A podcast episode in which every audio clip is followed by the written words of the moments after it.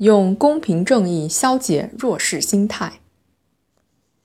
你是弱势群体吗？一时激起千层浪。在一系列社会调查中，无论是扛着编织袋进城的农民工，拿着简历在职场奔走的大学生，还是月收入上万的白领，令人羡慕的公务员，纷纷给自己贴上弱势的标签。这种反应，与其说是弱势群体在扩大，不如说是弱势心态正在蔓延。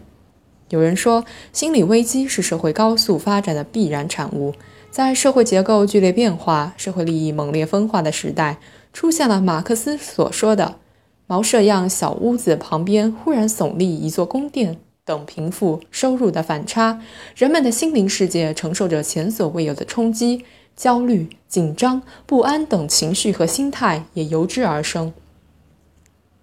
调整这种心态，一方面需要社会成员以积极的态度看待这种变革中的阵痛、转型中的落差，以主动的自我调节，培育理性的视角；另一方面，也要追寻普遍弥散在各个阶层的弱势心态的心理根源。要看到，人们最为痛切的，不仅是自身素质和技能的无能为力，更是在欠公平、不公正环境下的回天乏力。勤勤恳恳的合同工，有些接受的是比正式工少得多的工资；没有背景的大学毕业生在萝卜招聘中黯然出局；兢兢业业的公务员眼看别人又跑又送，突破了天花板。对于这样的非竞争型弱势化，有学者这样比喻：好比在跑步比赛起跑的时候，就排斥了一部分人，不允许他们参加比赛，或者让他们后跑。社会心理学的研究表明。人们觉得自己渺小和弱势，很多时候是因为无法面对那些自认无法对其加以控制的事件，使得无力感、不安全感、不稳定感等五味陈杂的弱势心态被成倍放大。弱势心态之下，有人破罐子破摔，由暴跳而至暴力，导致伤害儿童等极端性事件；有人低内损失低外补。吃了三聚氰胺的亏，就要在天价医疗上找补回来；上不去的痛苦，就要在摊起来的疯狂中舒缓。有人做一天和尚撞一天钟，在平凡中变得平庸，在失望中陷入绝望。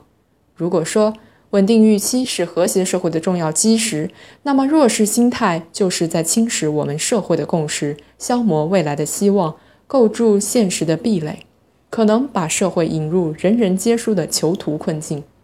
其实，公平永远都是一个相对概念，追求绝对公平的无差别境界既不现实也不可能。倘若沿着这种思路想问题，即使是在工作和事业上都很强势的人们，依然会感到诸多的不满足、不惬意、不高兴、怨天尤人、抱怨指责。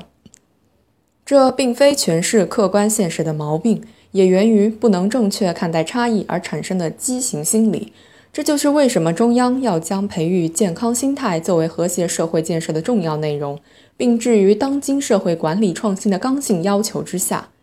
不管从哪个层面说，弱势心态的存在与蔓延，对我们社会的发展是一个警示，更是一个启示。它反映了社会转型期的心灵脆弱与困境。也隐藏着心灵强大与和谐的必由之路，那就是在公平正义阳光照耀下，让人们的权利都得到保证，让人们的奋斗都获得价值，培育奋发进取、理性和平、开放包容的社会心态，需要个体在自立自强中扬起心灵风帆，更需要社会管理者用规则与制度创造公平发展的空间，共建共享的平台，一个人人肯努力。人人有机会，人人有希望的社会，将会大踏步地走出弱势心态的阴影。